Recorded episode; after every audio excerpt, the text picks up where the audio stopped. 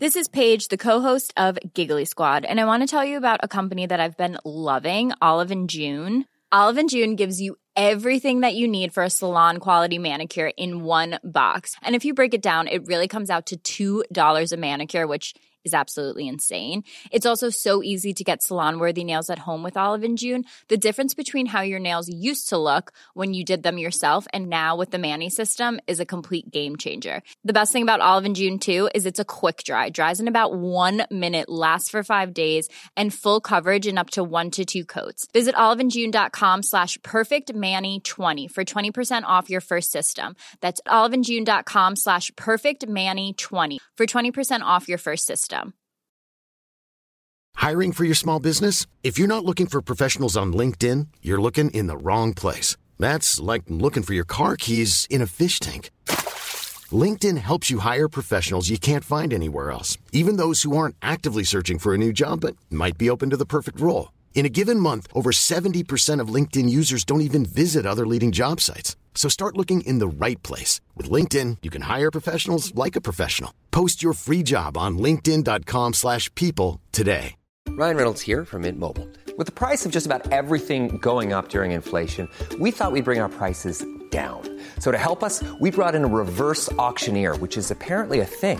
Mint Mobile unlimited premium wireless. Ready to get 30, 30, bit to get 30, bit to get 20, 20, 20, bit to get 20, 20, bit to get 15, 15, 15, 15 just 15 bucks a month. So, Give it a try at mintmobile.com slash switch.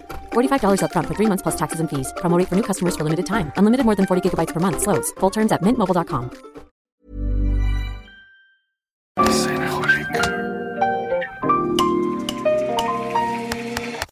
Bienvenidos a Designaholic, el podcast que amplifica la conversación sobre la cultura del diseño y las industrias creativas a través de sus protagonistas. Acompaña a Jorge Diego Etienne mientras comparte su pasión por el diseño con los temas más importantes de la actualidad y el análisis de objetos que han hecho historia o están marcando tendencias. Bienvenidos. Antonio Hernández, mejor conocido como Toy Selecta, es un DJ, productor y músico mexicano. Su carrera inició como parte del grupo Control Machete y ha incluido la colaboración con grandes artistas. En el episodio de hoy, Jorge Diego y Toy platican sobre su parte como referente de la avanzada regia, su camino de ingeniero industrial a músico y la pasión que vive por seguir aprendiendo y generando proyectos que revolucionen la escena musical. Bienvenidos a un episodio más de Designaholic y el día de hoy tengo aquí a un querido amigo, alguien que admiro bastante, alguien que su música ha sido parte de mi vida desde que tengo 14 años. Y bueno, bienvenido, Toy Antonio Hernández. Muchas gracias, Al. Designaholic. Muy pendiente que estuvieras aquí sentado y no sé, creo que ya te he invitado como 10 veces, Sí. pero pues rockstar, ¿no? Todo el No, tiempo no, fuera. No, no, pero no rockstar, más bien eh, que, que a lo mejor en, en las fechas en las que has concentrado, digamos, la, la grabación de sesiones, que también, pues tú también eres, tienes una agenda ocupada, no sé. eh, eh, no, no hemos coincidido, pero bueno, siempre se llega el día. Creo que va a ser una, una entrevista, un podcast mm, raro para mí, porque ya sé todas las respuestas de las cosas que te, que te debo de preguntar o que, le va a interesar a mi comunidad. Entonces, vamos viendo cómo va fluyendo, ¿no? Eh, Interesante esa perspectiva. Muchas gracias por la, por la invitación nuevamente. y no, y, y creo que parte importante de Diseñaholic es, pues sí, yo soy diseñador y hablamos de objetos y cosas de diseño, pero siempre es importante tener gente que, número uno, que es grandes creativos como tú lo eres, pero también que por más de que no estás en el mundo del diseño, te estás rozando constantemente, ¿no? O sea, desde una portada de disco hasta la tornamesa que usas, hasta... no, Claro, y desde el principio y del pensamiento de diseño también, ¿no? Del, de la contemporaneidad del, del pensamiento de diseño correcto. Y también surge tu carrera musical de un entorno creativo en los noventas en la ODEM. Sí, señor. ¿Cómo llegas? Tú creciste aquí en Monterrey, eres Sí, regio, sí. regio, regio, de una colonia de judíos. De la Vista Hermosa. En la Sí, Vista claro que Hermosa. Digo que, güey, es bien complicado entrevistarte cuando ya me las sé todas, güey. Pero bueno, creces en Monterrey y cómo llegas a la música inicialmente. Pues es, es muy, muy fácil y tiene que ver también con esa como conexión judía que tendría que ser la tienda de discos en el centro comercial. En 1983 eh, eh, inauguran en el centro comercial Galerías Monterrey. Fue como el primer mall. Sí, fue como el primer mall, ¿no? Como, como lo, como se conocieron como en esa época. Y ahí había una tienda de discos y fue pues eso, ¿no? Como a, como a lo mejor también en antes, temporadas antes en la Plaza Morelos que eso, pero sí es definitivamente la, la tienda de discos. ¿Tu casa era una casa musical? O sea. Sí, había piano, claro, había un piano que todavía conservo. Eh, eh, y había discos y había tocadiscos y bocinas, sí. ¿Y tú tocabas piano? Una tía mía tocaba piano y desde muy pequeño también yo me incliné. Mi mamá también tocaba un poco. mi tía Olivia en paz descanse era la que, la que más se acercaba al piano. ¿La que te marcó para ver si ibas a ir a comer? Esa es la que me marcó para ver si iba a comer exactamente. Es una inmortalizada en esa, en esa grabación. Que tú sabes que esa es mi canción favorita de, de Control. Sí, el Ileso, ¿no? Que es el, que es el, el outro, sí, de Ileso. Oye, y, y entonces vas a esta tienda de discos y qué es lo que ¿Cómo era esa dinámica de, ir a, Ahí lo que me parece claro es entender que si bien no es, no es como el primer contacto con la música, porque hubiera contactos con la música, ahí es el primer contacto con un ecosistema de como de intercambio y comercialización, como de música, como entender la dinámica de una tienda de discos, o sea, como desde el asunto de incentivar, sí, como business, como, como de judíos en ese tiempo echaron back, después este joyero, eh, eh, y posteriormente de Nisim y Beto Maya y, su, y sus padres. Eh, em, y como con esa conexión de entender, o sea, qué loco que haya familias judías que quieran tener una tienda de música. También importante un poco, también inmediatamente la subida de categoría, por así decirlo, al segundo piso a Saharis y conocer también ese ecosistema de, de te digo, que, es lo que me, me, me, llama mucho la atención, como comercio, como dices, como intercambio cultural, cómo hacer que alguien se motivara para comprar eh, determinado disco, determinado éxito el tema de curaduría, ¿no? O cómo la, la, imagínate como el, este, este, entender que los lunes, los martes, tal vez, los lunes, martes, miércoles son los días que iban los DJs de las discotecas y de los clubes de la ciudad, pues a surtir. Entonces tenías que, digamos que como curar un poco y, y, y en todo caso eh, diseminar lo que estuviera llegando a la tienda, ¿no? Eso, eso, me parece. trabajando en esa tienda. Sí, claramente. ¿Cómo en qué años trabajaste en esa tienda? Entre 86, 87, 88. Secundaria prepa. Sí, como entrando entre final de, no, yo creo que final de, de primaria secundaria, y secundaria. Sí, sí, sí, sí. Soy de 1976, en, el, en la forma que, que muy amablemente Jimena nos decía llegar, este, que no pude contestar porque no soy tan Google, este, interconnected. Eh, eh, hablaba de eso, de que en semblanza decía, no, pues soy, soy un, un personaje DJ que nació en mediados de los setentas, que crecí en los ochentas, que a través de la tienda de discos, os estaba contando eso justamente, ¿no? Qué loco. ¿Qué es eso?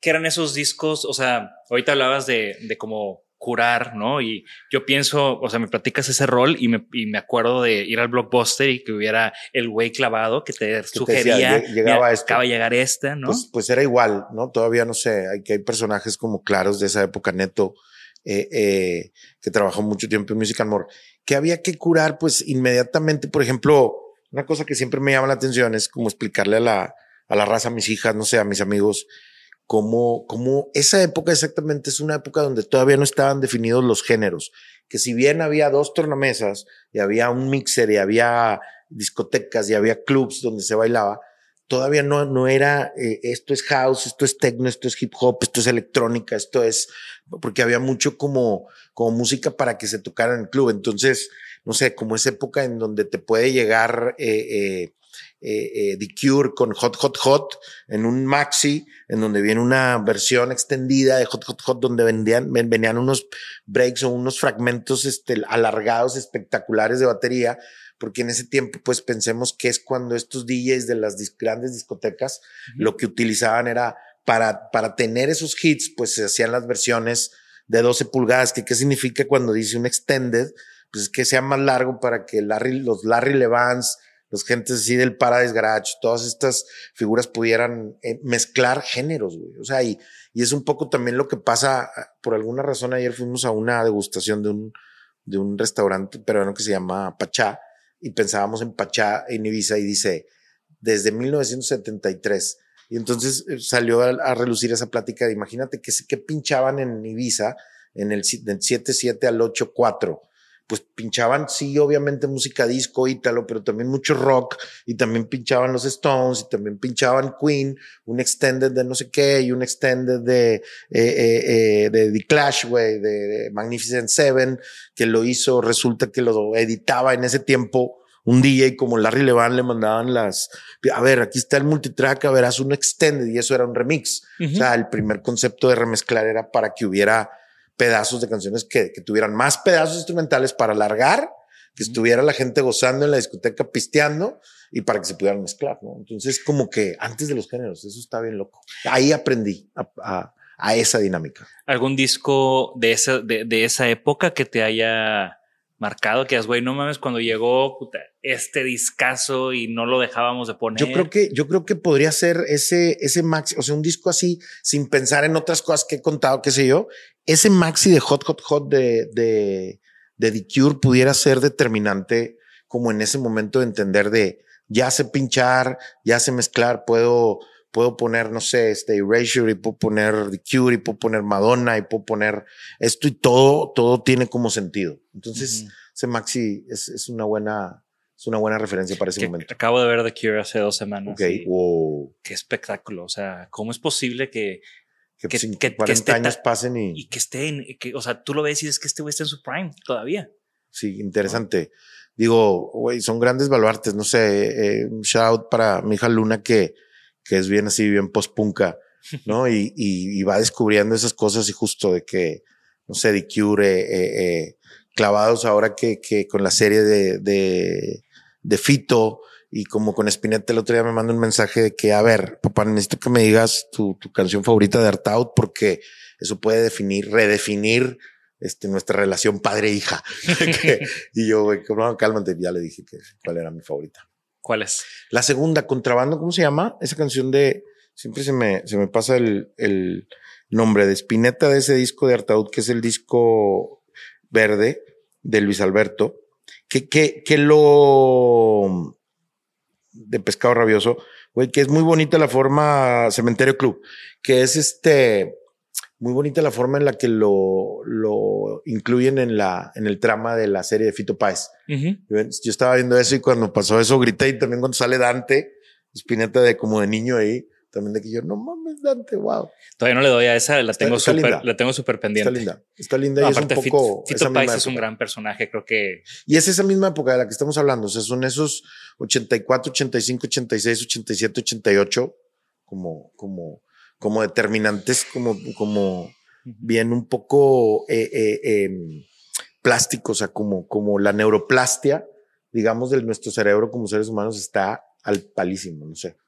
Y entonces estás en esta, eh, trabajando en secundaria, uh -huh. haciendo este tema de, de, de, de, los discos, de las tiendas de discos. Uh -huh. ¿Cuál es tu siguiente paso en, esta, en este mundo musical? Salir a la, salir a la calle a tocar en bailes o a tocar en 15 años o a, o a recibir una llamada de Blue Star que acabo de poner. El otro día pusieron los Team Blue Star una foto de un, de un rack.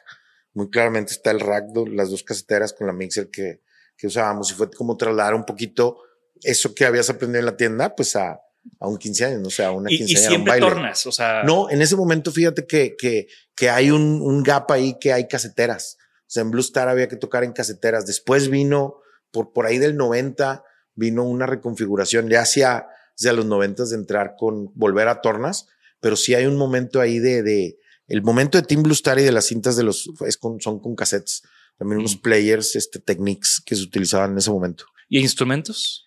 En los instrumentos viene a aprender un poco, para mí, yo vine a aprender instrumentos cuando entré a la secundaria en el CUM con, con Pancho Lelo, que, que de hecho nos juntábamos por aquí, por Fátima, porque aquí vivía Javier Lozano, tenían un grupo donde Pato Chapa también eh, tocaba la batería con ellos. Con, con, con este asunto de tener una clase como no de rondalla, porque no se, no se llamaba rondalla, pero una clase de guitarra y que tuvieras un compañero que te hiciste bien eh, amigo de él, que venía aquí del Franco, de aquí de Valle, al CUM, y, y, y te, me enseñó a tocar acordillos y empecé a, o sea, no sé, me acaba de pasar también algo muy loco con esa conexión que la semana pasada Luna tiene un año viviendo en la Ciudad de México y nos dimos cuenta que su vecino así del siguiente al lado del eh, eh, departamento al lado literal, su vecino de arriba es Mancandi, pero el de al lado de la izquierda es el armoniquista del Tri. Okay. El Rafael Salgado, güey.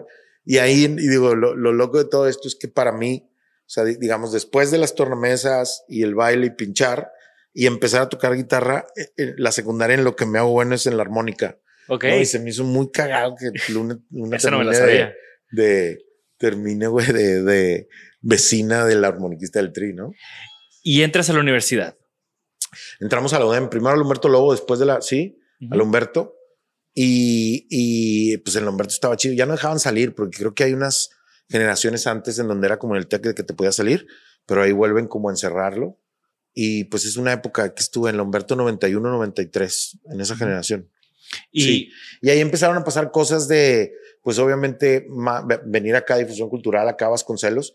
Y ahí a lo mejor es lo loco esto, pudiéramos decir, oye, no esta calle ha sido la calle del, del- de lo que hemos transitado los últimos 30 años, ¿no? De, de cuando llego, de que me cruzo en la pecera, que pasaba ahí por, por San Jerónimo, venir hasta acá, bajarse aquí en Fátima para cotorrear con estos manes y luego y luego empezar a ir a difusión cultural, o sea, Vasconcelos, esta ruta en la que estás ahora, güey, en la que todos los días, todos los que estamos aquí transitamos, siempre ha sido clave, ¿no? O sea, en mi, en mi andar, el camión, ir a la UDEM, por ejemplo, ya de acá, ir a la- hasta la UDEM a- a- en el, en el, que era el 130, antes de ser el 130, no me acuerdo cómo se llamaba, era un, uno café como color eh, kaki. Y mm, acuérdate que yo llegué a Monterrey en el 2003, entonces a lo mejor to- to- no te todo contó, antes ¿no? del Todo, ¿no? 2003 O para sea, mí. Bueno, pues íbamos, o sea, había una difusión cultural, güey, que estaba aquí en, en, en Vasconcelos, enfrente de la Cabe, donde Ajá. hay ahí una ferretería, donde hay como unas salitas, ahí había, ahí era difusión cultural de la OEM. Un edificio muy bohemio, ahí pasaron muchas cosas, dirigía difusión cultural Roberto Villarreal, crítico de cine, y ahí pasaron como, como cosas chingonas, o sea, había comedias musicales, estaba eh, Gabriel Guerra Pinelo como encargado de, del departamento de música, Hernán Galindo, que ahora pues es un gran dramaturgo, güey, este, eh, de lo más este, prestigiado que tenemos en el país, estaba ahí en, ese, en esos encuadres, ahí en difusión cultural, y ahí empezaron a pasar cosas desde la prepa para después ir a la carrera, ¿no? Allá en, en, el campus. Y pues, güey, allá en esa época, cuando tú todavía no llegabas, pues eso era tierra de nadie, güey. O sea, todavía salía el hombre pájaro allá detrás de, Nada de eso existía, era una callecita, Alfonso Reyes, eso que hay un paso de nivel ahora era una callecita literal así, donde iba el camión hasta ahí, hasta lo de y se regresaba y de ahí para atrás. Sí, yo, me, yo me acuerdo, o sea, cuando llegué justo... Cordillera, nada de eso existía para nada. Ese era el punto más lejano cuando yo llegué a Monterrey, Sí. ¿no? Y justo llegabas como un punto donde se acababa como la calle pavimentada ancha y de Sí. repente era más un caminito hacia el UDEM, ¿no? Así- hasta ahí, exacto. Y- Eso, y, ahí te bajabas de ahí, sí. ¿Y tú entraste a estudiar? Entré a estudiar ingeniería industrial. Órale. Sí, este, entré a estudiar ingeniería, entré a estudiar ingeniería industrial porque como que no quería ser como todos los demás que estaban estudiando comunicaciones. Ujú. ¿No? Yo decía, no, pues es que yo tengo, según yo, quiero ser ingeniero de en algo. ¿no? Que terminé luego, pues ya, o sea, como con un MBT de Collective, ¿no? Que ese, es, Entonces, lo ese es un punto que tocaremos más adelante. Pero, y, y en la universidad, pues al final, como había una. Creo que en Monterrey siempre ha sido como muy interesante ese Ujú. tema de la cercanía con la frontera, Ujú. lo agringado, ¿no? Ujú. O sea, tú ahorita hablabas de, de estar en, en la tienda de discos y, y pinchando The Cure con Duran Duran y Ujú. Erasure y, demás. Y Ron DMC, ahí llegaban y que esas tal cosas, vez en la. Ciudad de México no estaba, no estaba tan presente como aquí, ¿no? Fíjate que en la Ciudad de México pasaban otras dinámicas como interesantes, porque en la Ciudad de México había mucho high energy, en la Ciudad de México había italo disco, como eran dinámicas como más de baile, grupos de baile, o sea, existía todo esto que lo que, lo que viniera siendo el resultado del, del Patrick Miller, como, como todas estas culturas, había mucho breakdance. Viste que en los 2000, por ejemplo, que hubo mucho graffiti.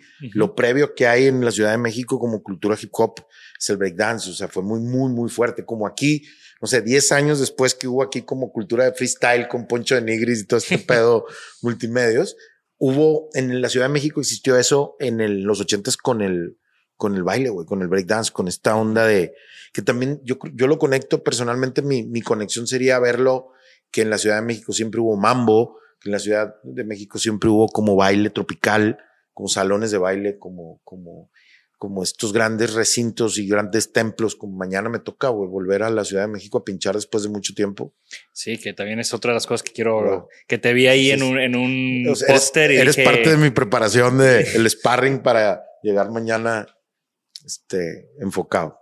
Y, y, y en esta dinámica, bueno, la universidad, bandas, también como un, una dinámica interesante, como te decía, cerca de la frontera y demás, se conjugan muchas cosas para que pase lo que pasó en Monterrey Sí, señor. en mediados de los noventas, ¿no? Que, que siempre es como lo lees, lo escuchas, ¿no? Digo, yo estaba en otra ciudad y, era la música que yo escuchaba, MTV, latino, todo ese rollo, pero tú estabas en el epicentro, tú estuviste como en el génesis de, de eso, ¿no? ¿Cómo fue que se dio? Yo sé que también es un tema que tal vez se romantizó de más. No, sí, definitivamente se romantiza como se, se protocoliza, güey. Hay gente que tiene registrado el nombre de Avanzada Regia como, como identidad para que nadie lo pueda utilizar este, eh, comercialmente, digamos. Eh, em, eh, pasan muchas cosas, o sea, pasan, es una ciudad como latente, es una ciudad que se va como construyendo de, también de un, de un desarrollo, por una parte al principio muy bien planeado con, con los, con los grandes potentados, con la gran industria entre, no sé, o entre el 30 y el 50, y lo que viene, lo que pasa en, entre el 50 y el 70, y de repente con inmigraciones, las necesidades de la ciudad como creciendo, ¿no? Centros, eh, eh, estudios, este, universidades importantes, como la última, la, la, digamos, del, del, triunvirato de Universidad Autónoma TEC de Monterrey, la Universidad de Monterrey, Roberto Garzazada, con, con toda esa como, como última fuerza de, de la Universidad Humanista, eh, la ciudad ahí latiendo, gente como recontextualizándose a, a la ciudad a, a través de eh, eh, eh, el, un, digamos que una especie de, de, punk, actitud punk al mismo tiempo que el punk, pero aquí en Monterrey endémica de decir, no soy campirano de sombrero de música de los alegres de Terán, sino que y tampoco soy eh, eh, como de música disco en inglés de las mitras y de, todo el, poniente de la ciudad. Eh, entonces empiezo como a través de la música colombiana y de, digamos, de, esas dinámicas de que llegara música que, que no es que, tiene un determinado lamento, una determinada magia sónica, se, se, se, reconfigura o se genera todo este asunto que pueda desde finales de los setentas y principios de los ochentas convertirse en lo que conocemos como Colombia Regia, eh, eh, que es este asunto, ¿por qué llegan esas cosas? O sea, eso es lo que yo creo que pasa en, esa, en esos setentas donde nacimos, ochentas donde crecimos, y que para los noventas, güey, estando cerca de la frontera, como con dinámicas de comercio, eh, eh aperturas, eh, cambios este, políticos, sociales. a ver, Jorge, qué loco, pero viendo, viendo el trabajo de Diego Osorno en la serie de estos días, en la serie de Paco, o sea, mi reflexión es de que, wow, ¿eh? o sea, ¿qué onda con este México, güey? O sea, ¿qué onda con este México? Y qué es exactamente cuando nosotros estábamos de rockstars cantando, o sea, al palo, sí, señor, en ese mismo, me o sea, como que, y, volteas a verlo y lo ves en esa perspectiva y dices, wow, o sea, ¿qué onda con ese México? Imagínate eso a los de los setentas, una serie también, digo, la recomiendo a los que les guste esa como antropología social, el, el, un extraño enemigo, que son como teorías, son como exposiciones, nunca te dicen, me gusta eso, de ese pedo del true crime latinoamericano, de la historia, de contar las historias latinoamericanas. De que, Pero Monterrey siempre con un detachment de, de, ese centro político caótico. Te menciono esos dos casos, güey, porque a final de cuentas esos dos casos, digamos, marcados hoy en una serie romantizada, esterilizada de determinada forma. Que yo, ambas dos, como el, el caso de un extraño enemigo es este Jiménez Cacho y es el planteamiento de, Fernando Gutiérrez Barrios como parte de todo este sistema entre Echeverría y entre Luis eh, Díaz Ordaz y Echeverría, camino hacia el, hacia el siguiente eh, López Portillo y siempre un, un man ahí metido como un policía, güey, o sea, como un policía político ahí siempre metido en todo y simple y sencillamente están contando planteamientos de que what if si, si esto pasó así o what if. Y ahí salen los de Monterrey, güey. Salen, pues podrían ser los Garzazada, podrían ser algunos, qué sé yo, como que, como en este eh, eh, eh, choque constante, como de reto económico, de, de, de necesidad compartida, de, de, ser parte de simbiosis, ¿sabes? Como de un, de un sistema creo yo que es lo que nos toca vivir en 80, 90 a nosotros del resultado de eso decir, oye, aquí hay industria, aquí se hacen cosas, aquí hay esto, aquí se genera entretenimiento, aquí se genera dinámica de comunicación, la dinámica de, comunicación va ligada a, las artes, a la música, entretener, qué sé yo, pasan esquemas, la televisión. O un libro que estoy leyendo muy cagado, güey, la libro de Rommel. Tú no vas a saber quién es Rommel. Rommel era como un güey que tocaba la batería, un, un, personaje muy querido, tocó en muchos grupos, su, su su libro de memoria exquisita del señor. Era un personaje que terminó en la televisión en un, en un grupo de como de música infantil, con un personaje que se llamaba Juan Pestañas, y estos güeyes se les ocurrió ponerse unas botargas, güey. Y era un perro rosa que salía tocando la batería en, como en un grupo de un formato de rock en la televisión local, como imagínate. Pedo, Aquí en Monterrey. Aquí en Monterrey. Entonces hace un libro y, y, y lo que todo el mundo conoce, digamos, o mi generación conociera de Rommel, no conocen la primera parte de todo el libro porque el man era un músico, güey. O sea, y cuenta todo y cuenta los antros y los lugares. O sea, pensemos que también en esta, eh, esta ciudad Monterrey fue una ciudad muy interesante, güey, en los setentas, por ejemplo, o en, o en la primera parte de los ochentas, aunque parezca que, güey, sí hubo mucho intercambio nocturno, mucho intercambio eh, eh, bohemio, güey, mucho intercambio. Saludos, Oscar Estrada, el otro día en una, esas pláticas se ponen también alteradísimas. No, es que entre tú y Oscar, güey, nos quedamos aquí tres días Sí, y grabamos días. una serie de. de, sí, bueno, de pues podcast nada Señores más. productores, estamos abiertos, recibiendo ofertas. Aquí está mi manager, este presente, eh, ¿no? Eh, eh, ¿Quién? O sea, hay toda una historia interesantísima que es quién le dice a, a quién, por qué se hace eh, en esta dupla los grandes hermanos. O sea, hay uno que evidentemente era, eh, eh, eh, crea un lado y el otro el, el lado humanista, en el caso de Roberto Garzazada. ¿Y por qué viene todo? ¿Y por qué Ilsa tiene los lobos que tiene? ¿Y por qué todo? ¡Wow! Esa historia es... Y estamos, ya sabes que aquí hay Heavy. un plan de un documental. Sí, sí, claro, claro. Que claro. estamos. Pero a ver si te da- a ver si tienes agallas para contar la verdadera historia. Ah, no, porque es pesado. O sea, mm. Sí, de nuevo, hay muchas como las cosas que detonan. Eso, Sí. eso es lo que estoy hablando, que cosas que pasamos por alto que, que, que suponemos que por algo pasaron, pero cuando vas al detalle, ahí se ponen como, como, wow, órale, güey. O sea, que una persona se cruzara con otra. Tan, tan eso cambian, cambia el curso de las cosas. ¿Y qué detonó tu carrera musical? ¿Con quién te cruzaste en la universidad?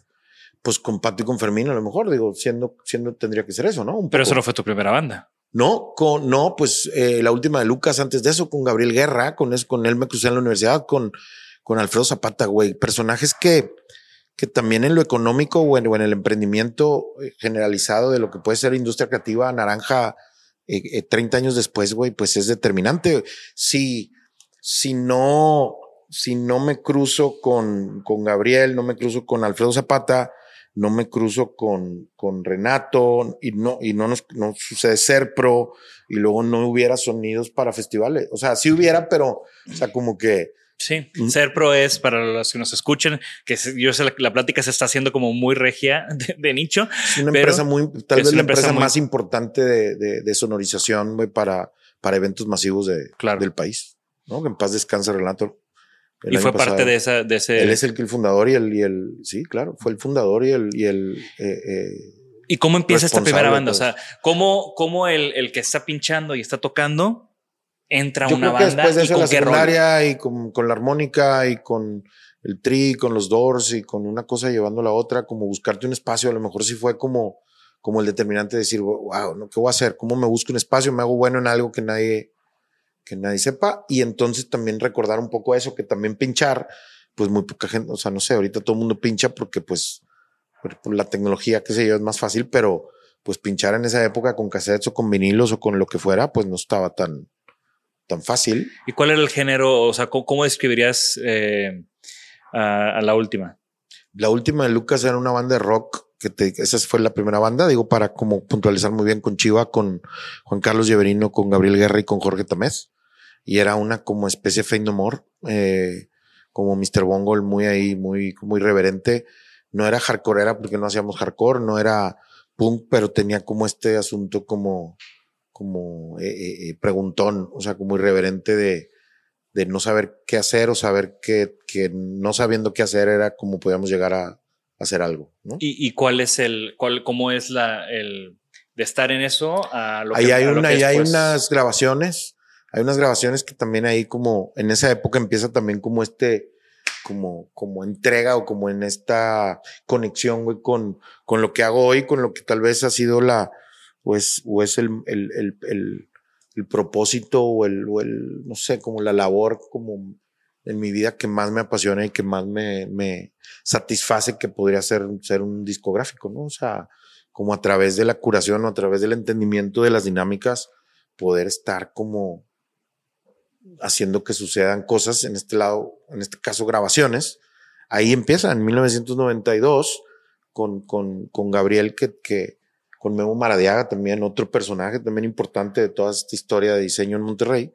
Eh, eh, entender que, que sí había la posibilidad de hacer un sello, que sí había la posibilidad de generar canales de comunicación, o sea, como, como establecer nexos con, con comunidades o con fanzines o con gente que estuviera haciendo las cosas en otra, en otra ciudad, empezamos a viajar, o sea, empezamos a grabar, empezamos a viajar, empezamos a distribuir cosas. Y mientras que seguías en la universidad. Sí, sí, yo creo que, en ese paso tú con tus clases de ingeniería sí, y sí, digo, la verdad nunca pasé cálculo 3, o sea, de verdad yo creo que cálculo 3 ya fue cuando me rendí. Pero por ejemplo, ahí también hay una cosa, digo, de esas cosas que te gustan saber y que a lo mejor es también muy conectado con mi presente, que es que me meto a una clase de arquitectos. Me meto una clase de arquitectos que daba el eh, eh, arquitecto Eduardo Lozano, que era una clase que se llamaba acústica arquitectónica. Ok. ¿No? Y ahí entender, porque se sabía que ese profe tenía el, el, digamos que sabía el método este de controlar la reverberación de los recintos a través del manejo de materiales. O sea, tú clavadísimo dijiste, esa clase, güey. Lo que pasa es que también hay una figura importante que también tiene que ver con todo esto y con este tu entorno de tu comunidad. Es que yo como que me hice como una rémora, güey. A pesar de estar estudiando ingeniería industrial y estar en difusión cultural, también nos adopta o me adopta Pepe Narro, que en ese momento era el jefe de Joaquín Garza Fox, que eran este, el jefe de la división de arquitectura y diseño. Y eso es 1993-94 y nos dejaba entrar a su computadora porque él era aficionado a la música y montamos un par de espectáculos. Eh, tiene unas hijas fabulosas, Priscila y Loida Narro. Eh, eh, aprendimos mucho como, como con ellos, güey, también en esto. Y era el jefe de la división de, de, arquitectura y diseño, que englobaba arquitectura, diseño industrial y diseño gráfico, que eran tres áreas muy importantes en la Universidad de Monterrey en esa primera, en esa primera parte de los noventas, ¿no? Entonces Pepe Narro ahí, ahí descubre el Internet, pues su computadora fue como el, como el, el, gateway. el, gateway. para el Internet. Y entonces, güey, pues ahí empiezas a ver qué, qué onda con toda esta gente que entiende como el asunto de, y desde ahí como conectar con este, ¿qué sería? Digo, años después entender de que, ah, ok, este es el concepto de, la gente que rola aquí en este tipo de carreras son los Renaissance Mans, ¿no? Y en, y en eso con un poquito de pensamiento ingenieril, que si bien no es como el del TEC, entonces ya no pasé cálculo 3 y ya empecé como a hacer como optativas. Me acuerdo que también me metí a una clase de administración pública que me gustaba como, como la antropología social. Y entonces eso ya es 1995. Me puse a, encontré trabajo en Sound Station, un estudio en Estados Unidos. Digo, en Estados Unidos, no es cierto. Te voy a decir porque estaba pensando en Estados Unidos. En, eh, por el TEC. Pero lo que estaba pensando estos días es que esos demos de control, güey, los hicimos en un estudio y durante ocho meses, afuera del estudio estuvo una consola Solid State Logic como la que usó, la que usa Dr. Dre y la, la típica de LA, que aquí hay una con el estudio de Kiko Lobo. Estuvo parada ahí afuera de donde hicimos los demos. Se cuenta que como un imán, como dándonos eh, eh, otro objeto de, de la ingeniería y el diseño, estuvo ahí como hay todo, un culto, hay, todo un culto a las consolas, ¿no? Hay todo un culto a las consolas. soy todo el documental de Sound City de Dave soy. Soy, soy caí, güey. Este, ahorita más adelante te podría contar por qué lo digo así que caí en las garras del culto a las consolas viejas. Ok.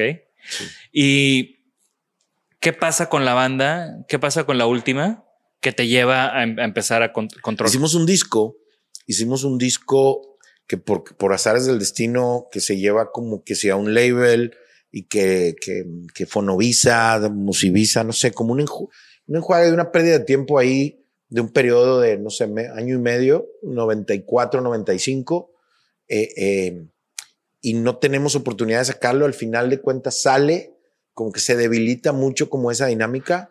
Yo ya había empezado a como a trabajar en el estudio, tenía como esa intención más clara de, junto con Gabriel de, de cómo empezar a, a, grabar. Grabamos a Pasto, el grupo de Pato Machete y de Gilberto Cerezo.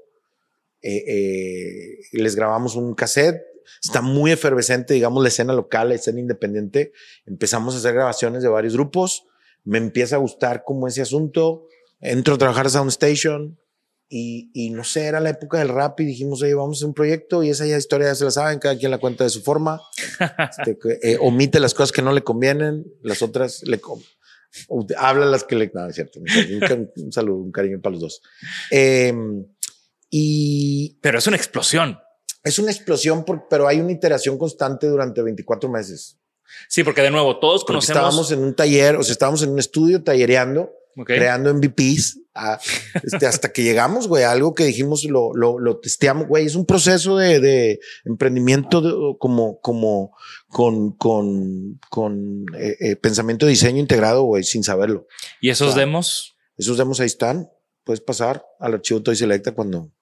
me interesa. Me interesa. No, pues mira, eh, eh, interesante esa parte porque personalmente soy una persona que, que, que tengo ese aferramiento a colectar, casi, este, ¿cómo se dice? Keeper, ¿cómo les dicen esta? Hoarder. Hoarder, casi, casi, pero ya Pero, está. no, pero no eres hoarder porque lo tienes todo clasificado. ya está güey. ordenado y clasificado finalmente Digo, después, después de, de, muchos años, yo lo sé. después de la pandemia, pero ya un saludo a Carlos, mi, mi archivista.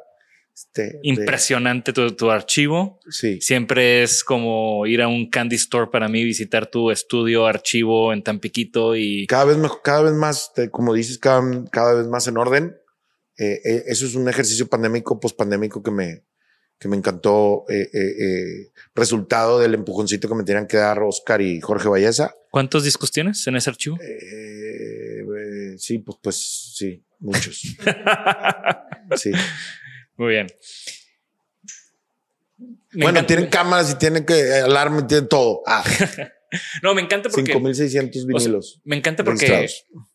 yo no sé si ya te he platicado que yo enseño, yo enseño mi clase de mobiliario, la estructura de mi clase de mobiliario tiene una estructura similar a como alguien empieza a tocar, ¿no? Mi primer ejercicio es hacer un cover, ¿no? Que to- todo el mundo empieza tocando las rolas de alguien más, ¿no? ujú. Entonces hacen una maqueta a escala 1.6 de un clásico del diseño, porque si vas a tocar un cover y estás aprendiendo a tocar música y es un cover, pues tocas por lo general una rola de los Beatles o una rola clasicona, ¿no? O sea, un gran, una gran pieza. Y, y así es como empiezas, ¿no? El segundo ejercicio es hacer un remix, Ok, o sea, que es...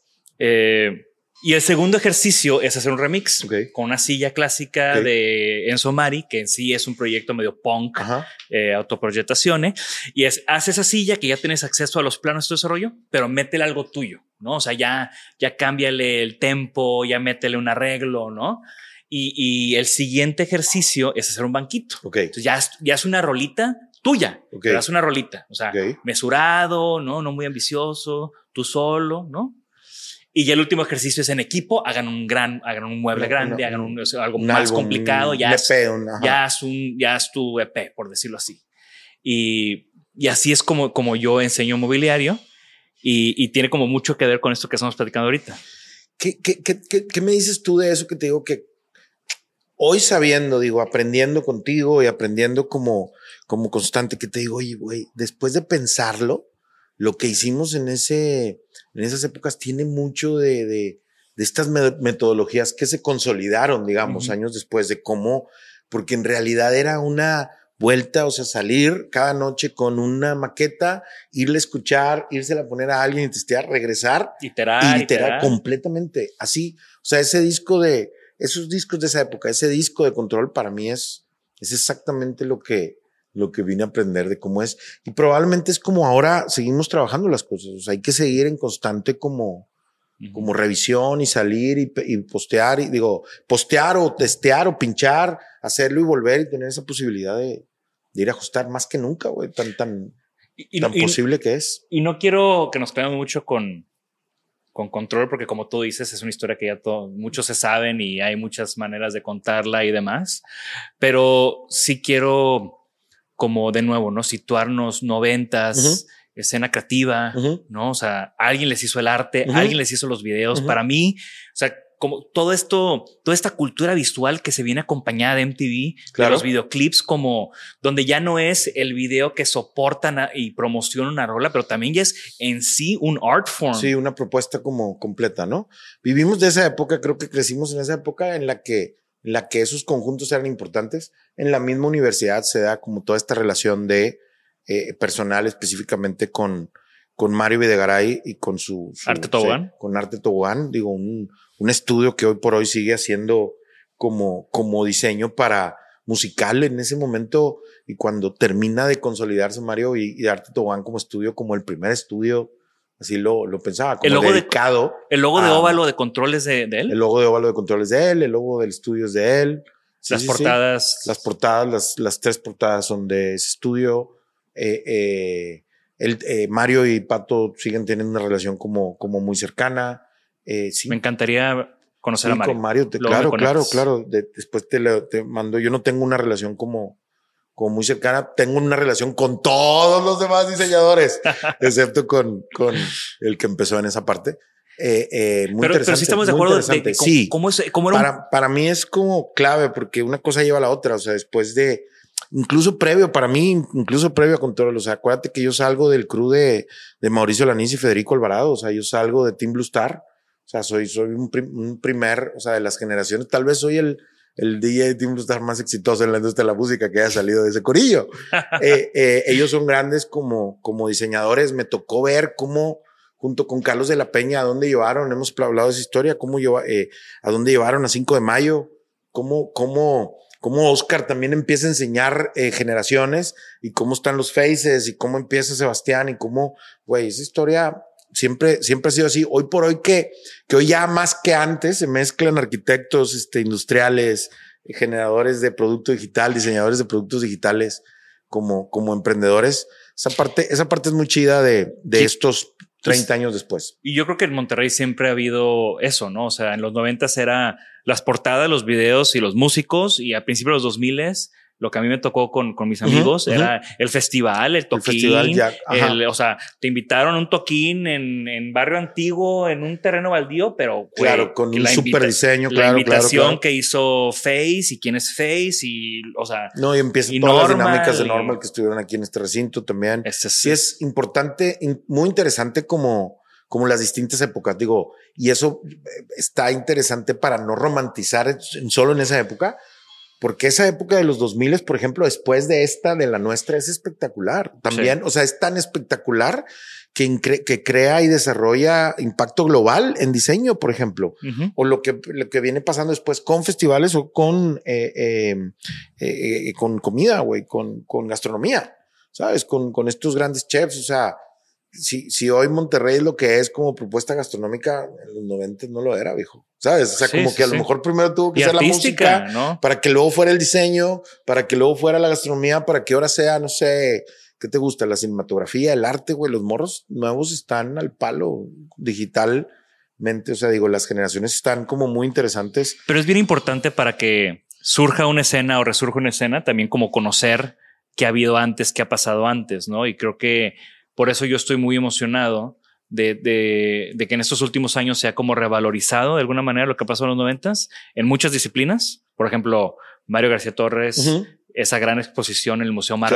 Claro, claro. Y, y aparte Mario tocando temas también de ese Claro, momento claro. en Monterrey, ¿no? Güey, Eh, el anuncio este del Cocoloco espectacular. o sea, todo lo que eh, representaba. Eso llega al cora de todos los que llegamos a ir al Coco Sí. ¿no? Digo, yo, yo, la verdad, yo siempre digo, fui dos, tres veces porque cerró cuando yo iba llegando a Monterrey, Sí. güey. Pero sé que sé, sé la importancia del lugar Yo tengo escena. un lindo recuerdo de ese anuncio del original, de ese, de ese techo, o sea, de ese Padre lugar en Padre Mier, con Ricky Flores en paz descanse y con Gustavo Cerati en paz descanse, ahí al lado de ese, de ese cocoloco letrero así.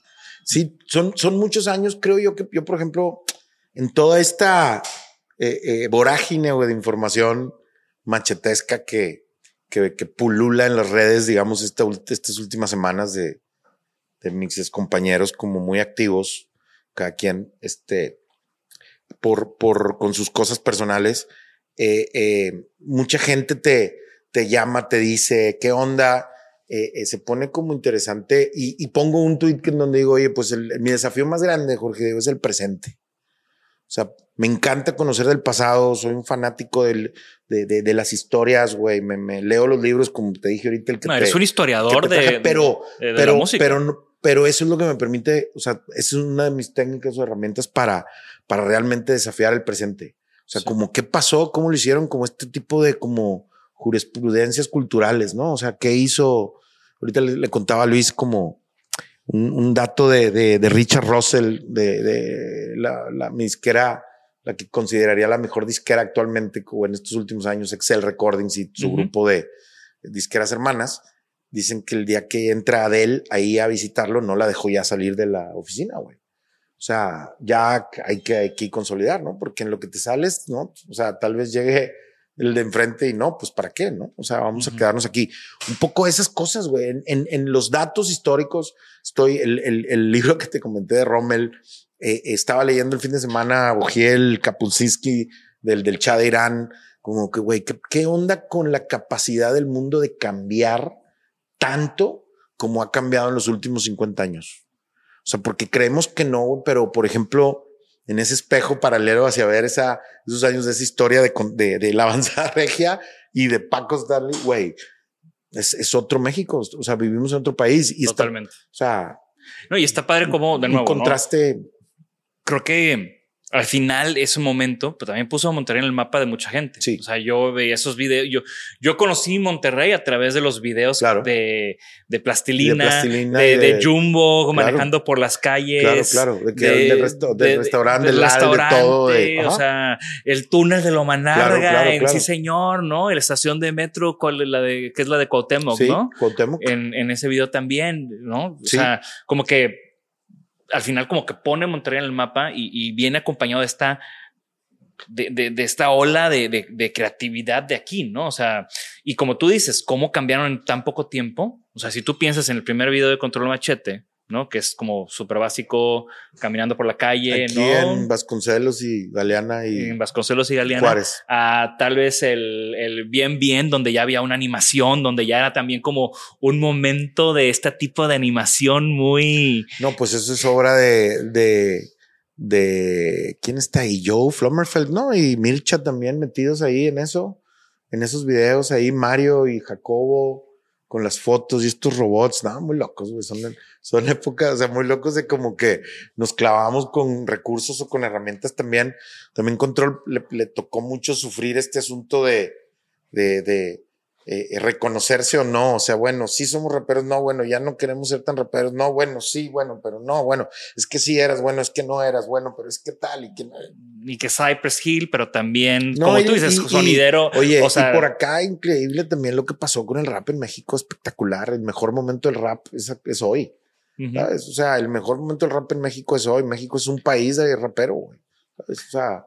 Sí, está cañón. Pero de nuevo, ese abanico, o sea, para mí, ya después de que te conocí, entendí, porque yo no entendía por qué Control Machete, que yo veía y asociaba con Tyson Cypress Hill uh -huh. en la superficie, uh -huh. pero después los vio tocando con Buenavista Social Club. ¿no? Y esa espectacular canción con, con, Rubén. Y, y, después lo que pasó con Celso Piña, que fue todo un fenómeno lo que pasó con Celso Piña, ¿no? Que de nuevo es hacer una música regional mainstream a través de como ese mashup. Claro definitivamente otra vez pensamiento y diseño, no, converger, diverger. O sea, ¿cómo, qué metes a la, al clúster y qué sacas del clúster, güey? O sea, qué loco. Esos, así han sido, definitivamente así han sido mis últimos 25 años. Termina Control Machete uh -huh. y tú continúas en el negocio de la música. Sí, este, unos años locos, porque el otro día también alguien me preguntaba cómo fueron, ahorita con el proceso del archivo de, de haber terminado, digamos, la, el catálogo de, de, de, la catalogización de vinilos, entramos como la de, con la de CDs y también están saliendo unas joyas de una época, o sea, es muy diferente la colección que puede haber de, de vinilos con, lo, con CDs y la historia también que puede haber con CDs porque entre el 99 y el 2010, digamos, esos, esa década es década de CD y, y al mismo tiempo es en la década en la que deja de haber CD y empieza como uh -huh. todo a digitalizarse, pero pues muy interesante. Eh, eh, calidad, el formato es un formato espectacular, el, el, el, CD, empiezan a pasar y empiezo como en esta dinámica, es que son, son años de producir discos, claro. también hay mucha información al respecto de eso. Eh, eh, Pero es bien eh, interesante este viaje porque también creo que Control te pone una plataforma donde empiezas a brincar. Y, no desaprovecharla, y, claro, claro. O sea, y estás con Manu Chao y estás con Te mandan llamar para, con Cerati en la sí, grabación sí. de Siempre Soy. De Siempre Soy, que son, güey, o sea, no, es el Discaso. pináculo para mí de, de Cerati, es ese disco, ¿no? Es como un, una bola curva que nadie se esperaba. Y, y, estás como en muchos de esos momentos, ¿no? Y en muchos de esos escenarios interesantes. Y, y comienzas también con el tema de tu disquera. Sí, hacer eh, eh, dirección artística, producción, como esa esquinita en donde, o sea, ese escritorio, a lo mejor ese, ese eh, eh, manejo de proyecto que, que ocupa un proyecto, entender cada vez más cómo dentro de ese manejo de un proyecto hay toda una parte artística que tiene que ver con hacerlo pasar, pero también con proporcionar los elementos, propiciar que sucedan esos espacios en donde artistas o productores o músicos, compositores pueden converger para generar canciones y grabaciones, álbums y estas cosas. Y también como por otro lado, pues buscar como el desarrollo, la posibilidad, recurso, herramienta y, formato de cómo hacerlo, ¿no? Eh, eh, pasé por varios lados, pasé por, por Universal cinco años. Es que también yo soy un tipo de como de relaciones largas en, en, en, la vida. Siempre he tenido como, como no, no, soy tan chapulín. Entonces, como si, si hay periodos de cinco o diez años como haciendo algo específicamente. O sea, hay, una, hay un periodo largo trabajando con, con, con Universal. Hay un periodo largo trabajando como producer. Hay un periodo largo trabajando de, como llenar. Hay un periodo largo de Sones del Mexet como primer frente de primer discográfica. Y, de Toy, de en esta nueva etapa de Toy Selecta. Hay un periodo largo de Toy Selecta pinchando. O sea, hay un periodo largo de Toy Selecta como con Red Bull, trabajando con Red Bull cinco años. Hay un periodo largo de Toy Selecta trabajando con Heineken, también cinco años, güey. Pues yo estoy bien orgulloso de esa estrategia eh, en la que termina mi gestión, mi participación, sea diminuta o sea lo que sea en ese ecosistema de Heineken con que tengan, pues, güey, 85% de los festivales del país previos a la pandemia. La pandemia reconfigura, quita, pone, desarrolla, pero, güey, se, se, qué bonita, qué bonitas historias, todas esas, ¿no? Entonces, periodos largos de tiempo trabajando ciertas cosas, pues permiten, güey, no sé, 15 años después, en el 2015, decir, bueno, basta de tanto, o sea, voy a, o sea, todo esto a concentrarlo en un lugar que en donde pueda, pueda encontrar un clúster, pueda encontrar una, un momento para enfocarlo y eso es lo que, a lo que ibas, ¿no? Un poquito de consolidarlo o encerrarlo, encontrar los, los asociados adecuados para hacer una, una incubadora, ¿no? Una incubadora en formato de discográfica, sí. Que es lo que conocemos hoy como Worldwide. Sí, afirmativo. ¿No? Que dando nada más como un, un, paso previo, digo, ahorita yo también te veo como un gran padrino de, de, talentos jóvenes, ¿no? Siempre estás con la oreja parada de qué estás, está escuchando la gente, qué, qué está pasando, ¿no? Eh, pues, ahorita lo que está pasando con Ghetto Kids o qué está pasando con Bruces, uh -huh. pero también hubo un momento bien interesante lo que pasó con, con, con Tribal, ¿no? Claro, claro. O sea, que, que, también fueron esas cosas donde se, a mí ya me tocó estar aquí, a mí ya me tocó ser compa de los normals, a mí ya me tocó que como entran estos chavos, ¿no? Y, y, empieza esta onda de las botas y el documental de Vice y de repente es un, un fenómeno global, ¿no? Lo que pasó. Son como culture, culture vultures, ¿no? Que suceden en determinado tiempo, como, como momentos en los que está como la, la maquinaria, el motor ahí dando vueltas y van, van entrando como, como distintas cosas hace ratito me quedo con eso que dijiste, digo, me ha tocado afortunadamente y, y digo, yo lo agradezco como todos los días participar en, en, estar ahí, digo, a mí no me gusta tampoco el reflector, ¿sabes? O sea, no soy, sea, digo, no soy un frontliner, no me gusta, me gusta estar en muchas cosas, me gusta estar detrás, me gusta, disfruto mucho mi persona, eh, eh, mi, mi, soledad un poco como eso, y eso también como me ha permitido a lo mejor a través de los años eso, como, como ir saltando. Eh, eh, eh, eso que dices de tribal es algo muy importante porque eso está conectado también con, con, con, con ese mashup también que dijiste de 10 años antes de, de, con la cumbia sobre el rey con Celso Piña, ¿no? Y eso de, de, de tribal está conectado con, con 10 años después lo que pueda suceder, no sé, en 2020 con el perreo y con todo esto, a dónde, a dónde llegó el sonido del perreo mexicano. Eh, cuando, cuando, cuando recuerdo esas cosas, pues me, me, eso me da como batería para, para volver a seguir. ¿Qué, qué, ¿Qué me pasa hoy? Me importa mucho lo que me pasa hoy. Hoy me pasa que, que, que estoy también como muy contento de que lo hablaba con, con, con varios de ellos esta semana. Hoy por hoy eh, eh, hay nuevos, o sea, vamos a decirlo así, digo, y me encanta decirlo así, hay nuevos capos, güey, en la, en la música urbana mexicana. Y me encanta que dentro de esos capos, pues están dos manes que estuvieron muy pegados a mí, o sea, en estos últimos tiempos, o sea, haciendo lo que tienen que hacer, aprendiendo de las cosas buenas y llevándolas al máximo y aprendiendo también de mis errores, güey, de, y de mis, y de mis desaciertos, pues para, para ser cuidadoso con eso, ¿no? Y eso, güey, me, me pone que a lo mejor ni, ni, ni se percibe ni se ve, pero claramente, güey, pues, pues hoy llegamos a impactar estructuras que, oye, todo está tan interconectado, Jorge, digo, que, que se llegan a impactar estructuras internacionales, o sea, se prenden las alarmas, güey, en las, en las herramientas de estas de análisis de datos y de, ¿no? Luego, luego, oye, güey, ¿por qué? Y esto, lo que preguntabas hace rato, o sea, ¿por qué pasa? O sea, ¿por qué? Antes, antes de que empezara, hace rato que no, que no veía, hace rato que no lo Sí, veíamos, sí, sí, no, no hemos coincidido y tú andas, eh, hemos andado muy ocupados, ¿no? Y, pero siempre, siempre tenemos, digo, eres gran, o sea, eres una enciclopedia de música, a mí me, me gustan mucho los temas de detrás, ¿no? Ujú, ujú. Y por eso siempre tenemos pláticas muy buenas y justo tengo rato diciendo, güey, es que necesito sentarme, necesito sentarme con todo y echarnos una cheve o echarnos un café y que me platiques qué pedo con lo que está pasando con peso pluma, porque sé que hay ¿Qué es eso? Son estas alarmas, son estas cosas que están pasando que, que no lo ves en la superficie y hay toda una maquinaria abajo que, que, que está provocando este fenómeno. Las cult- la, la cultura mainstream, la cultura mainstream, el mundo como, como las plataformas establecidas y los consumos y las comunicaciones como están dando, la viralidad y el, y el asunto en cómo toda la gente tiene la oportunidad de manifestar su gusto, de sumarse, de, de tener este, de, de, este acercamiento o esta relación con la misma cultura, o sea, con lo que está sucediendo, con lo que la gente está hablando, con, la que, con lo que la gente se está enganchando.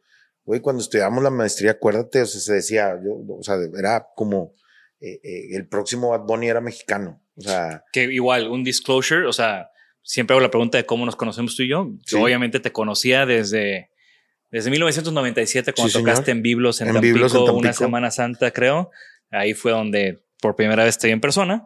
Eh, y bueno, siempre, siempre con amigos, muchos amigos en común. La comunidad creativa aquí, como decía, siempre combina música, diseño y ¿cómo se demás. llamaba la más guapa, güey, de Tampico, que era novia de Hugo de Azul Violeta? Estuve enamorado siempre.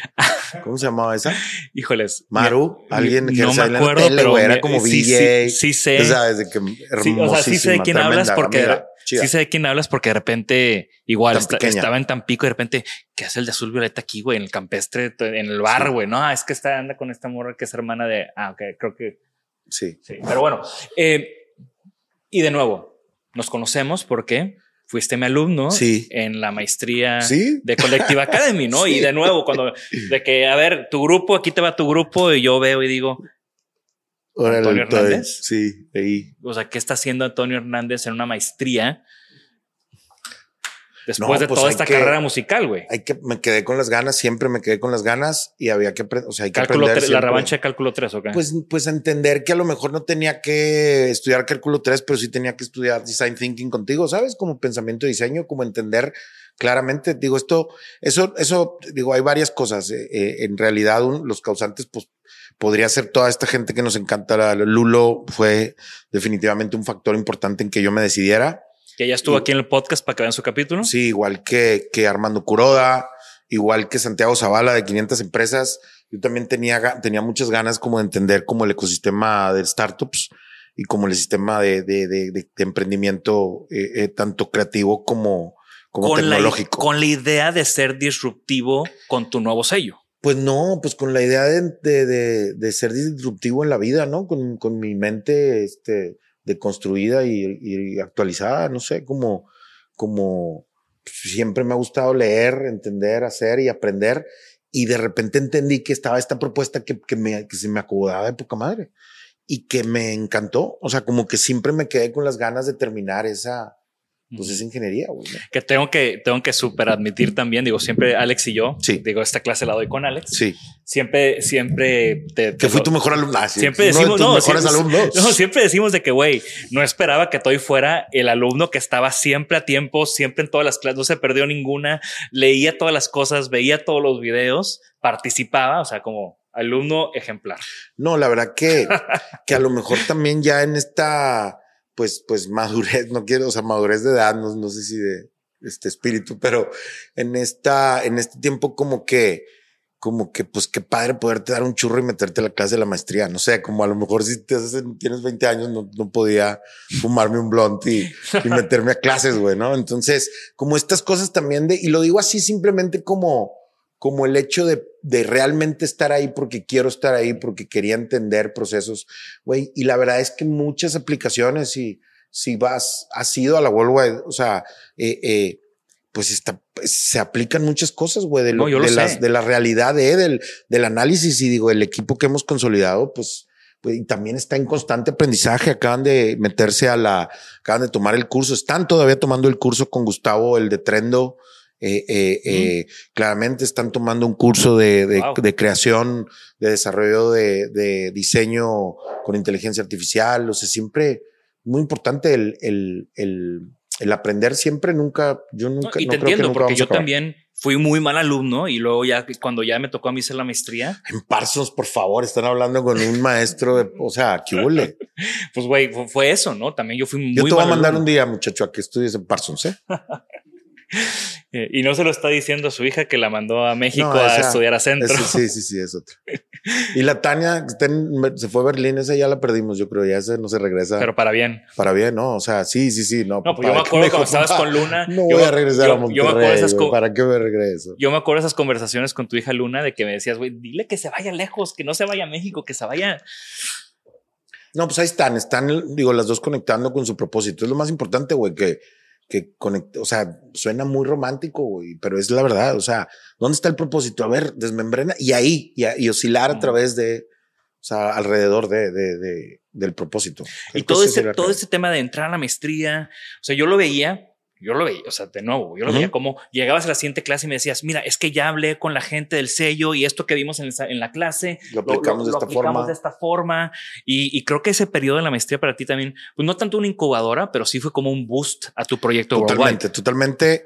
Digo, Porque cómo, cómo es el negocio, o sea, también de las pláticas, de las muchas pláticas que hemos tenido y que siempre me interesa mucho escuchar a ti es, pues esa evolución del negocio de la Sí. música y esa evolución de, de, ahorita lo mencionabas, ¿no? Cómo tener el pulso de la Claro. cultura, ¿no? Y tal vez antes era, güey, pues tengo que estar viajando y tengo que estar, puta, tener con no, y hay que ir. Y, y sigue ahora siendo también, viendo- ¿eh? O sea, son las dos, y ahora también son las dos cosas. Sí, algoritmos y análisis. y, ana- y data. análisis, datos, datos, constante análisis y cómo, güey, cómo, el, cómo puede ser ese brief ideal para, como ese menú, ¿no? De, de, de, de, de, de análisis de, de datos. Cómo, cuál es el menú con el que, con el que te.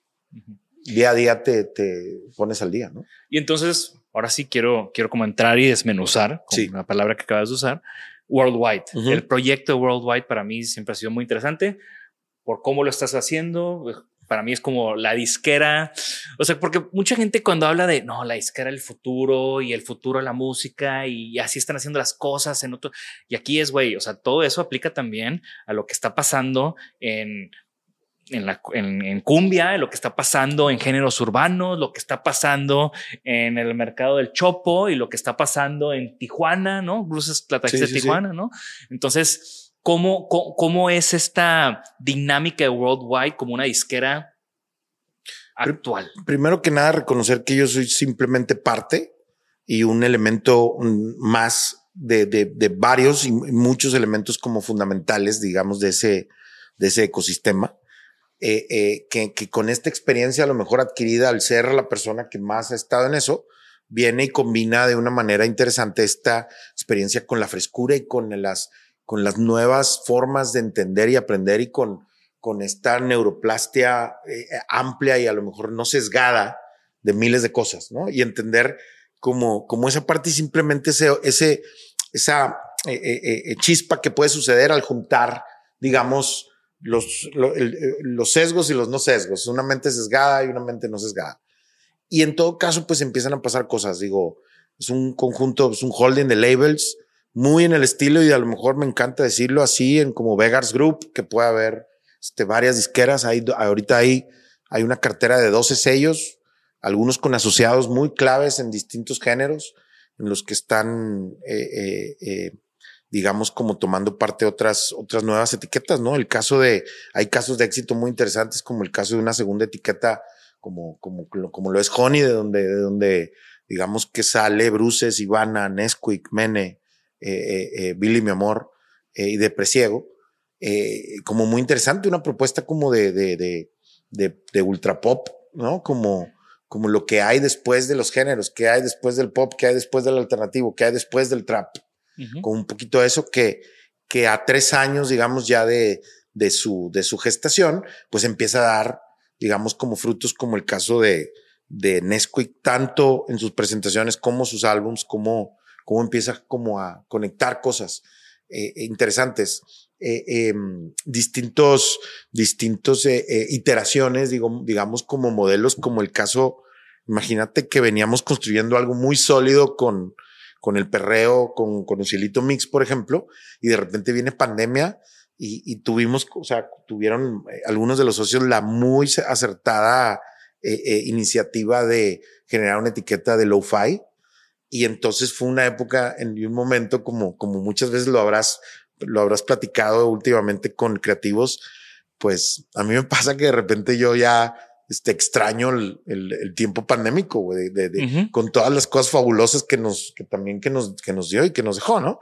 En este caso, esa iteración del, de un sello lo-fi que se llama Melo, pues fue fabuloso. Todos los artistas pudieron ser otro artista, pudieron tener su némesis a través de Lo-Fi y es una etiqueta que, que se convirtió en algo como muy rentable, ¿no? Sí, porque es un género de, de repeticiones, de ¿no? Repetición, de, que, lo pones en el fondo y estás. Pero y es un género global, porque es un género que, es, que pueden escuchar en Australia, que pueden escuchar en Inglaterra, que pueden escuchar en Alemania, en cualquier lado. El caso, por ejemplo, otro caso cercano ahorita, Paco Lazo y Martín Lavalle, Andrés Martín Lavalle tienen eh, em, un sello como como Bohemio Tropical de canción de, de singer-songwriter, como, como muy interesante. Una cosa por la que estamos muy contentos en estos últimos meses, que es la liga, un sello que tenemos con, con Luis Díaz de Ghetto Kids, que es un sello especializado como en nuevas propuestas de música urbana. Que ahí, y, de nuevo, ¿no? Así como haciendo doble clic en Ghetto Kids, porque igual me tocó hace, no sé, dos, tres años. Vente, güey, está aquí, tenemos aquí, están los Ghetto Kids, ven para que los conozcas, vete al estudio. Y creo que estaban, o sea, eh, habían tenido ya como su primer subidón, subidón, ¿no? y era bueno, ya estamos pensando en el remix, ¿no? Porque pues ya pegó, entonces darle el double click, o sea, darle el boost con el remix. No, y lo que te quiero decir que ahí agarro yo un, tiendo una línea a, lo que presentaste hace rato, güey. ¿Qué pasó con, con, qué, qué onda en ese momento con Tribal? Hace 10 años, ¿qué, ¿qué pasó después con Gato Kids y qué sucede hoy con Múltiple? Güey, lo que pasó es que que a lo mejor mi experiencia fue que si así como podía pasar tribal, podían pasar otros días y otros 20, o sea, como la, la, y no por, por medir o por, por, eh, eh, sabes, como por empaquetar algo. Por empaquetar algo, sino que las generaciones, las camadas van sucediendo, los creativos se van desarrollando en, en camadas, las escenas se van desarrollando junto a las generaciones. Entonces, como, como entender que siempre hay que estar ahí cerca de esos actores como fundamentales, de esos agentes de cambio que hacen las cosas. ¿Y cómo le haces tú estando en Monterrey? Porque, de nuevo, Bruces, Tijuana. Yo son los dos ejemplos que más conozco. Yo sé que tienen muchos artistas. No, y los de México en México, ¿no? Bruces en Tijuana, Ghetto Kids en México. O sea, cómo tú estás en Monterrey y, conectas esos puntos. Yo creo que, yo creo que también permitiéndole a, a, a ellos mismos que, que, o más bien no permitiéndole, sino estableciendo que el juego no se trata de los, del centro, o sea, quién está en el centro, sino que ellos mismos están como preparando para ser centro de otras cosas. No es como este pedo, como que sería como una estrategia multinodal. O sea, esos que, que en, determinado momento parecen los mentoreados, en cualquier momento más rápido de lo, de lo que pasan los días, se convierten también en mentores de otras generaciones, ¿no? Sí, yo y ahí estamos viendo con Luis. ¿no? Y ahí es como se pone, cuando se pone interesante y cuando, pues a lo mejor, pues eso es una escuela, ¿no? O sea, como, como este, este school no school, ¿no? Como Jimmy Iovine, que fue arriba, o sea, que ayudó a Trent Reznor y luego Trent Reznor ayudó a X y luego X ayudó a no sé quién y así es una cadena. Y así es una cadena. Y eso es lo que, eso es lo más bonito de la historia. O sea, qué padre tener una historia como esa. Y es la, digo, yo también, yo ya, yo he tenido muchas satisfacciones en la vida. Estoy seguro que puedo seguir teniéndolas y que las voy a, las puedo seguir apreciando y las puedo seguir viviendo día a día. Pero también me siento como muy satisfecho de, de todo lo que se ha hecho y de ver cómo a los, a los que están cerca, cómo van evolucionando y cómo van creciendo y cómo van haciendo sus cosas, güey. Eso me, me pone muy contento. Y incluso aunque ya no sean mías, porque, güey, a final de cuentas, digo, me encanta toda la, a cómo todos les va, o sea, los que han pasado, con los que he tenido la oportunidad, me encanta ver el desarrollo de, de mis colegas y de, mi, de la gente que en algún momento de su vida este, convivimos, ¿no? O estuvimos juntos.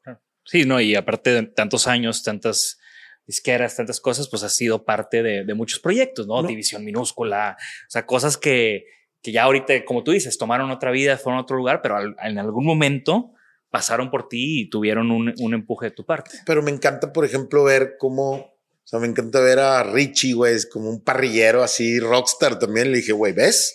Pues que tú eres rockstar, güey. O sea, eres rockstar y si te hiciste parrillero, también te hiciste rockstar porque eres rockstar, güey.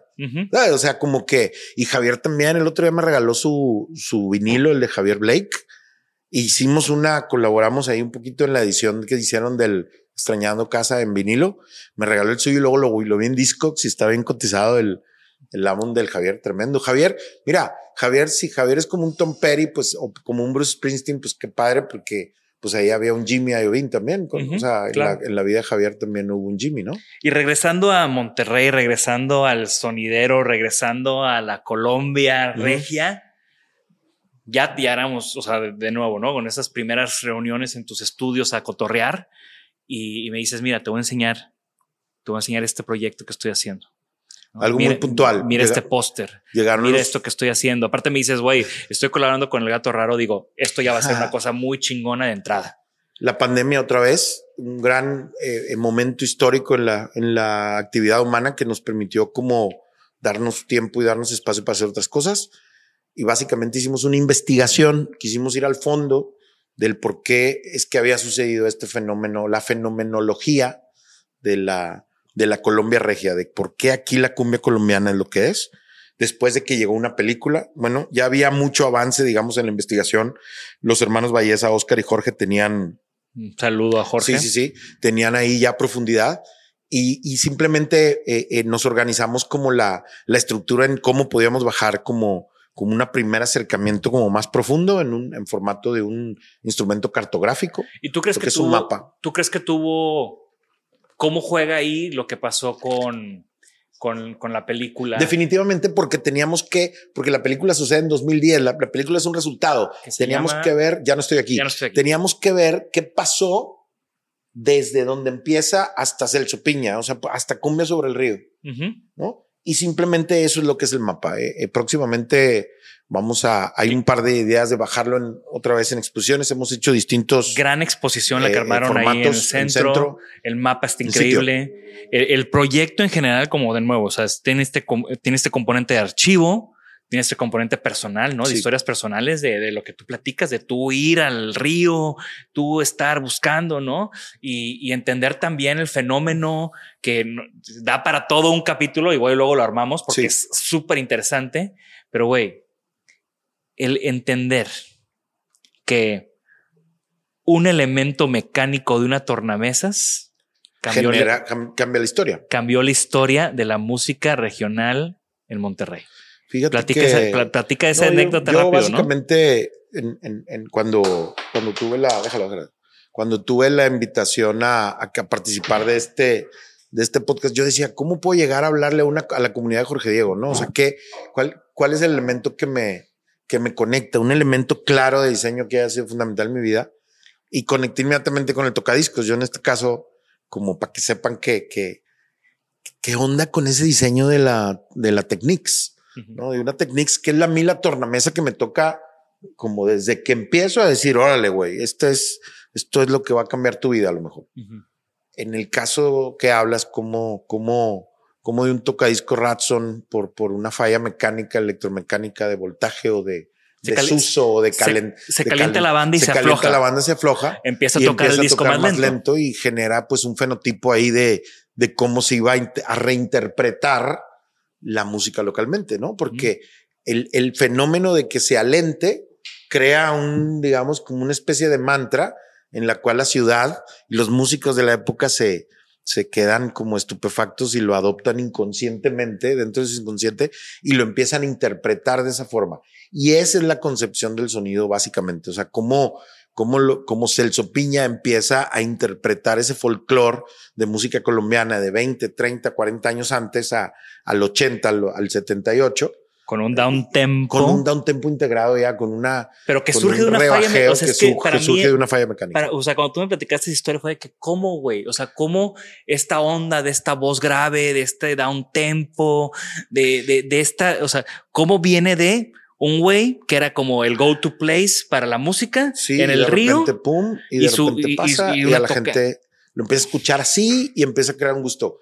Y güey, y hoy eso lo podemos ver en los TikToks, no sé, de, de la del speed up o del slow down, o sea, todas estas canciones también que hay algo ahí, es, hay algo cuántico ahí en el gusto de la gente que una buena canción también se escucha chévere, alentada o, o, o acelerada, ¿no? Claro. Híjole, estoy. Definitivamente vamos a tener que hacer otra, otro No, episodio, güey, porque hay Claro, tanto no, hombre, de qué no, hablar. hombre, y, y que siempre, y que siempre están surgiendo cosas y siempre están como de nuevo, ¿no? O sea, yo en el momento que empecé a escuchar peso, o sea, lo que estaba pasando con peso pluma, que güey, yo estaba en Europa Sí. y estaba peso pluma tocaba dos días antes o dos días después en Ámsterdam, en creo que era en Melkweg, que es como Melbourne, sí, o sí, sea, es, es un venue, el Sí, venue, de venue. Amsterdam, iba a tocar ahí y, y cómo, güey, o sea, yo no lo había escuchado, yo no lo conocía, no estaba en mi radar. Y ahí fue donde se prende Sí. y empiezo a escuchar, y ya sabes cómo soy yo de curioso, y empiezo a picarle, y empiezo a ver, y empiezo a escuchar, y cómo que es, y, y empiezo a ver la gráfica de Spotify, cómo va subiendo, espectacular. Y la de, la de, hay una de Latinometrics de Bad Bunny y, y Peso Pluma van.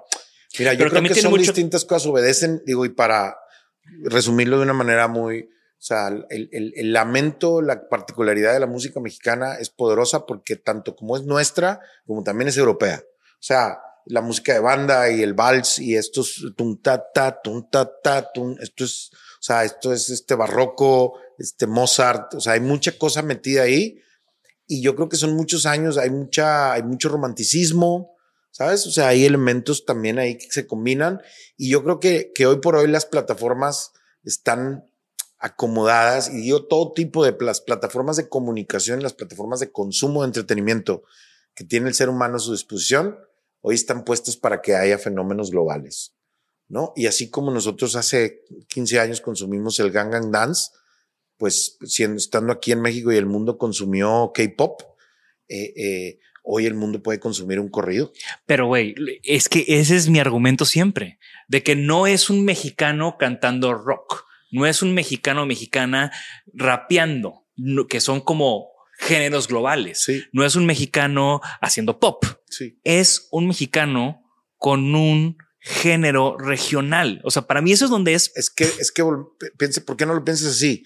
Con que un gran chef, un gran chef en un contexto global, como, como este güey de los tacos azules, ¿cómo se llama? Que el otro día en el, en el Luis, ¿no? Luis que me, que me manchó mi camisa. Un saludo, porque en el Secret estaba y de repente, sí, no me acuerdo que tiró así toda la, copa de vino en mi siempre camisa blanca. Sí. Y ahora no te preocupes, me lo pagas en tacos en Japón un día. Ah, pensé que le iba a decir, bueno, no, no te preocupes, tengo 50 camisetas. Sí, sí, blancas. tengo 50 camisas, obviamente, pero este, no pasa nada. Oye, pero un mexicano haciendo tacos la va a romper. En, en- no sé, en concursos internacionales. Un taco gourmet, un pinche taco de, ¿sabes? De, de, de camarón spicy, güey. Un gobernador son. Va, y yo creo, yo creo que una música así, un, un- la música que están haciendo los chicos hoy así, los que sí se lo, los que lo están llevando a ese extremo, eso es un, es como, es lo mismo del caso de Pucho de Zetangana como español, haciendo música, como el madrileño haciendo esa música. Ujú. Para mí es lo mismo, o sea, es muy similar, es eh, eh, Hassan y Peso Pluma haciendo Peso Pluma. Es como el madrileño, el, eh, eh, Pucho haciendo, eh, el madrileño es como Peso Pluma haciendo, y eso es lo que es el, el poder, lo que está demostrando el poder en este momento. Ese como, ese sonido endémico llevado al, ¿no? Y a lo mejor ese es el, el gol de los, de los Orinoco. Es un taco chingón. No sé, no como carne, pero pues veo que siempre está lleno. Güey, ya era para que Sebastián y Chuy se aseguraran de que tuvieran un taco ahí vegano. Un taco, pero tienen uno en el, en el Caravaca, tienen uno muy bueno de, de falafel. Muy bien. Sí. Oye, estoy. eh, ¿Tiene, ¿Tiene sentido lo que te estoy diciendo o no? Sí, claro, O sea, claro. Corresponde a esto. Eso que pero, dices pero tú. sí, pero sigo pensando que no es un taco gobernador. Digo, ahorita lo estaba pensando y no la quería hacer de pedo porque, porque ya tenemos que empezar a, a- a- ¿Cerrar? a cerrar esto. Pero es que no es un taco gobernador. Es cempasúchil. Exacto. Es un cempasúchil, un taco de O sea, cempasúchil. es algo o un muy taco regional de- que solo se da en México. Muy sí, es que no, es que ahí hay el sol, el solo se da en México es porque el, el, el, el ritmo es un vals que viene de la interacción de que llegaron a una escuela de músicos de un alemán que llegó ahí al Recodo y a la Concordia, Sinaloa, y empezó a, a enseñar un género. O sea, son muchas cosas que entran ahí ya. Porque aparte es, es una- música muy elaborada. Es, es música elaborada, es música fina. O sea, si la oyes, te tendría que, con, con eso vamos a cerrar. Te voy a dejar picado porque próximamente, pronto, tienes que ir a escuchar un proyecto de pizarrón que estoy haciendo de una reinterpretación de una cosa que, que vas a decir de que, ah, órale, pues te mamaste. Y, Y es simplemente como el, como la, cómo, cómo, cómo nos podemos acercar a esa, a una iteración similar. Y bueno, ya como regresando a, a Toy, el personaje, y, em, siempre voy a estar súper agradecido que, que tocaste en mi boda. Ah, ¿No? estuvo chingón. Fue no así como, güey, no, aparte, pues puros 90s ahí, éramos puros Sí. 90s ahí en, en, en la boda y estuvo con madre y te rifaste. Estuvo y súper hasta chido. después me enteré el problema de la torna No, y, hombre, pero y cómo la solucionaste como, como solo un, un maestro de- del craft lo pudo haber hecho. Em, pero ya después vi otro remix ahí de Run the Sí. y luego ahorita te acabo de ver en un póster que vas a tocar otra vez. Ya, o sea, ya como estoy volviendo a ver Toy, el que mezcla, qué está pasando, qué no está pasando, qué, qué me platicas de eso. Pues que me dejo llevar de repente cuando siento que algo puede pasar y donde hay un, un espacio en donde me interesa participar de alguna dinámica. O sea, Pero no yo, es- pero mi boda fue la que te sacó el retiro. Eh, tu boda y Diego Hernández Baquedano, el tremendo chef que me llevó a la Bet Noir en Ensenada y, que, y Tay Kelly por invitación sí me sacaron de eso. Eso sí, sí me ha sacado el retiro. La- los discos, güey, sabes que vamos a ponerlo como que los discos, a lo mejor otra vez los discos, verlos, este proceso pandémico del archivo, Ujú. a lo mejor este proceso me sacó, me sacó del, del, del retiro y la verdad que no me, o sea, ni me molesta ni quiero, digo, sí me gusta, es padrísimo, pero tampoco eh, eh, Luis quieres, me insiste mucho en que quiere ser mi manager de, y digo, bueno, pues a ver qué pasa. Si traen feria, a lo mejor. o sea, sí se pueden dar tocadas. No, no, no, este, está padrísimo volver a tocar, pero pues hay que saber, o sea, no, no, no se trata de que quiero volver a pinchar. Creo que hay muchos colegas, güey, que hacen un trabajo increíble y espectacular. Prefiero mejor así en las bodas de los amigos, en las celebraciones o en los lugares que realmente como que, que me guste, ¿no? Chingón. Doy ya para empezar a cerrar. ¿Sueños? Sueños, una casa en la playa en La Paz. ¿Objeto favorito? La tornamesa eh, eh, Technics, la 1200. ¿Disco favorito? Eh, All Things Must Pass de George Harrison. ¿Que te despiertas? ¿Todavía te despiertas Sí, todos los días? Sí, de repente le, de repente dejo y vuelvo, pero sí. Pero platica eso porque se, escu- paz, se- me da se mucha escucha, ra- se escucha muy No, raro que yo lo diga así. Me da mucha paz escuchando este que, que, que me des- despertarme con, con My Sweet Lord. Descubrí que hay una versión de Julio Iglesias. sí, de que My Sweet Lord. De mañana nos cae Julio y hay una versión. Sí. De repente he estado descubriendo versiones de My Sweet Lord más. que aparte, digo, no llegaste, no llegaste a esa hora, pero eh, entramos a la pista Fer y yo en la boda con What is Love, What is love? Ok, maybe. Ok, ok. ¿no? Un buen upbeat para darle ahí un, un- un tour.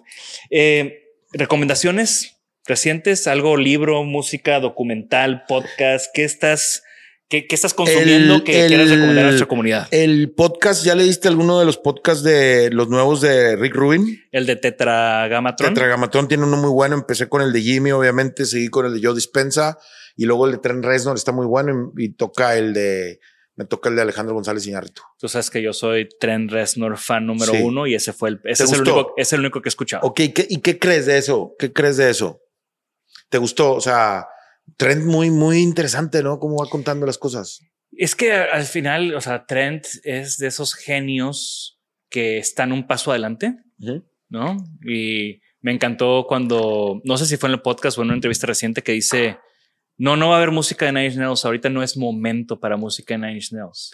no es momento para música de Nine Inch Nails. Wow. Y por eso está haciendo sus scores y sus soundtracks y todo le está yendo muy bien por ese lado. Ujú. Pero es, es el güey que sabe cuándo sí, cuándo no y qué. ¿No? Genial. Y también es alguien muy detrás de cámaras, ¿no? O sea, pues, de nuevo, es Con, el. es- con- eh, con eh, todos los detalles de cómo entra, ¿no? Junto con en un ejercicio con, con David Lynch, ¿no? Que entra a hacer sus primeras como scores, que entró en un, en un eh, Cuando ejercicio de, como de sound design interesante. Sí, sí, sí. Sí. Y, y- y- y eso, ¿no? O sea, como es, es otro güey. Ahorita estoy leyendo un libro de, se llama After Steve, Ujú. que es como la historia de Apple después de Después Steve de Jobs, Steve, ¿no? ok. Y, y justo acabo de leer el capítulo de la adquisición de Beats, Sí. ¿no? Y hablan de Trent Reznor, ¿no? Y hablan de, güey, o sea, es Beats Radio es la razón. O sea, no fue por los audífonos, fue No, por fue por Radio. Y Trent Reznor es, Es el el, creador de- arquitecto de Beats Radio. Entonces, pero tú ves el documental de, de estos güeyes. es que, es que Tren, no- Tren- Tren decidió, Tren decidió eso también. un pero poco. él es el tercer. Eres el tercer. Eso, eso era un trinomio, definitivamente. él es el tercer. ¿Cómo se llama el documental? El Eh, Defined One. él es el, tercer el Defined, one, que no sale ahí, güey. Sí, claramente. Y, y la historia, bueno, ya, Claramente. ya se convirtió en el podcast de Trent Reznor. Puedo dar todo. He dado clases, güey. De eso. He dado clases de diseño con a través de los ejercicios de Trent Reznor, ¿no? De porque hablamos de open source, hablamos de comunidades virtuales, hablamos de productos digitales. Me voy a aventar el de ese que dices de After Steve. Yo qué libro pudiera recomendar ahorita. Siempre recomiendo como a mí me da mucha perspectiva. Digo, no tiene que ver, pero la, la biografía, ya lo hemos, ya te lo he platicado. La biografía de, de Eugenio Garzazada, güey, me da perspectiva. Chingo. Me acabo de conseguir, tengo un dealer de libros chingón. Este, me acabo de conseguir eh, el, del, el del rabino Cayman que estuve buscando. Ya tengo una copia. Siempre cuento esa historia. Ya lo tengo. Estoy leyendo también el de Chris Blackwell de, la- de Island Records. También otra gran eso. historia, ¿no? Otra gran historia. He visto mucha gente cada vez más ya tienen el de Rick Rubin. Este, El de Rick Rubin es un libro, no es, no me parece que sea un libro para leerlo de principio a fin, es un libro para de consulta siempre, ¿no? De tenerlo ahí al lado. Es un, es un libro de domingo en la mañana, te levantas y te un echas un par de, sí. ¿no? Como Sí, tranqui, sí. con cafecito, ¿no? Sí, Muy, muy él también. ¿Tú ya viste el documental de, de sobre, te lo recomendé, el de Shangri-La? sí, claro. Buenísimo. Shangri-La y el de Paul McCartney es buenísimo con Rick Rubin, ellos dos. Tremendo entrevistador, este Rick Rubin le saca la sopa a la raza, los deja, es como terapia, ¿no? Es como, Sí, sí, sí. como terapéutico. Pues, güey, güey, ¿Qué estoy. te falta ver? ¿Qué más? No, no me, falta, me faltan ya, muy, me faltan como tres, cuatro episodios contigo. Muchas gracias. Eh, y ahí vemos dónde, dónde coordinamos y, en la siguiente ya ¿Tú, podemos tú venir cómo y hablar. estás? ¿Cómo va la chamba? ¿Cómo va el té? ¿Cómo van esas cosas, güey? ¿Todo en orden? ¿Sí? ¿Chido? ¿Por qué no, no? ¿Cambio de tema? ¿Por qué no, güey? No, ¿Sí? no, no, hay que cerrar, hay que cerrar porque luego, luego los perdemos, ¿no? Va, perfecto. Eh, Pero estás no. bien. Estoy muy bien, estoy muy contento de que nos hayas acompañado. Eh, de nuevo, eres alguien que admiro, eres alguien que ha sido parte de en toda esta historia personal mía, musical, de geek de la música. Pues Control siempre fue Sí. algo, ¿no? O sea, siempre ha sido algo especial. Y, y además, sí he disfrutado mucho esta amistad que hemos forjado Claro, claro. a, a partir de Collective y a partir de estos temas y a partir de ser dos güeyes bien clavados. Que yo creo que es padre que la comunidad tuya confirme, güey, a través de estas pláticas que, que no nomás aquí venimos a hacer comunidad. O sea, sí somos comunidad aquí en la calle. Ujú. O sea, sí coincidimos, sí nos procuramos muchos, o sea, sí nos juntamos, sí vamos a las cosas, sí vamos al Secret, sí vamos con Kenny, sí vamos a las eh, eh, reuniones, o sí vamos a las galerías, o sí vamos a las inauguraciones. Claro. Y cuando nos inviten los que están en las clases al- con los alumnos, eso está chingón, güey. O sea, eso es lo que, eso es, eso es- ese es el tejido que, que, que sí nos hace un poco como, como, y que conecta con el legado que podemos dejar, porque un día no vamos a estar aquí, mejor que esté ordenado, ¿sabes? Ujú. Es un poco y que esté al, al alcance de, de quien le pueda sacar provecho, ¿no? Creo que no podríamos acabar de mejor manera. Gracias, Toy, por estar aquí. La primera de varias. Listo, señor. Y gracias a todos los que nos escuchan, gracias a todos los que aguantaron esta enciclopedia y que nos aguantaron a los dos guiqueando un poco. De nuevo, siempre son como mis pláticas con Toy, siempre son interminables. Eh, y bueno, estoy seguro que se llegan muchas cosas aquí. Estoy seguro que se quedaron también con algunas dudas de ¿qué dijo? ¿Quién era ese güey? ¿Quién era esa otra cosa? Entonces, si se quedaron con alguna duda, Mándenle un mensaje a Toy, Sí, aquí estamos pregúntenle. en el Instagram. Está Claro. súper pendiente del Instagram, de sus mensajes. Eh, escríbanle, escríbanle a Toy para que también sepa que escucharon Dicenaholic que aquí lo conocieron o que ya lo conocían Listo. y aquí vieron otra faceta y otra cara de, de, de este ícono de la música mexicana. Esto fue Dicenaholic. Muchas gracias a todos los que nos escuchan. Recuerden que además de mandarle mensajes a Toy, me encantaría ver sus, sus comentarios en nuestro canal de YouTube o en redes sociales. Compártanlo con sus compañeros, con sus colegas, con sus amigos, con su mamá, con su prima, con su novia. Gracias a Jorge, a Jimena, a López, a Alex, a toda la gente que hace que Isanaholic sea posible. Nos vemos en la próxima. Gracias por escucharnos. Por favor, suscríbanse al podcast y síganos en nuestras redes. Nos pueden encontrar como Isanaholic MX. Y para que la conversación continúe, deja tu comentario. Me interesa mucho conocer tu opinión. También te puedes registrar a las 5 de la semana un newsletter con lo más relevante del diseño, arte y arquitectura directo en tu mail. Mi nombre es Jorge Diego Etienne y esto fue Isanaholic.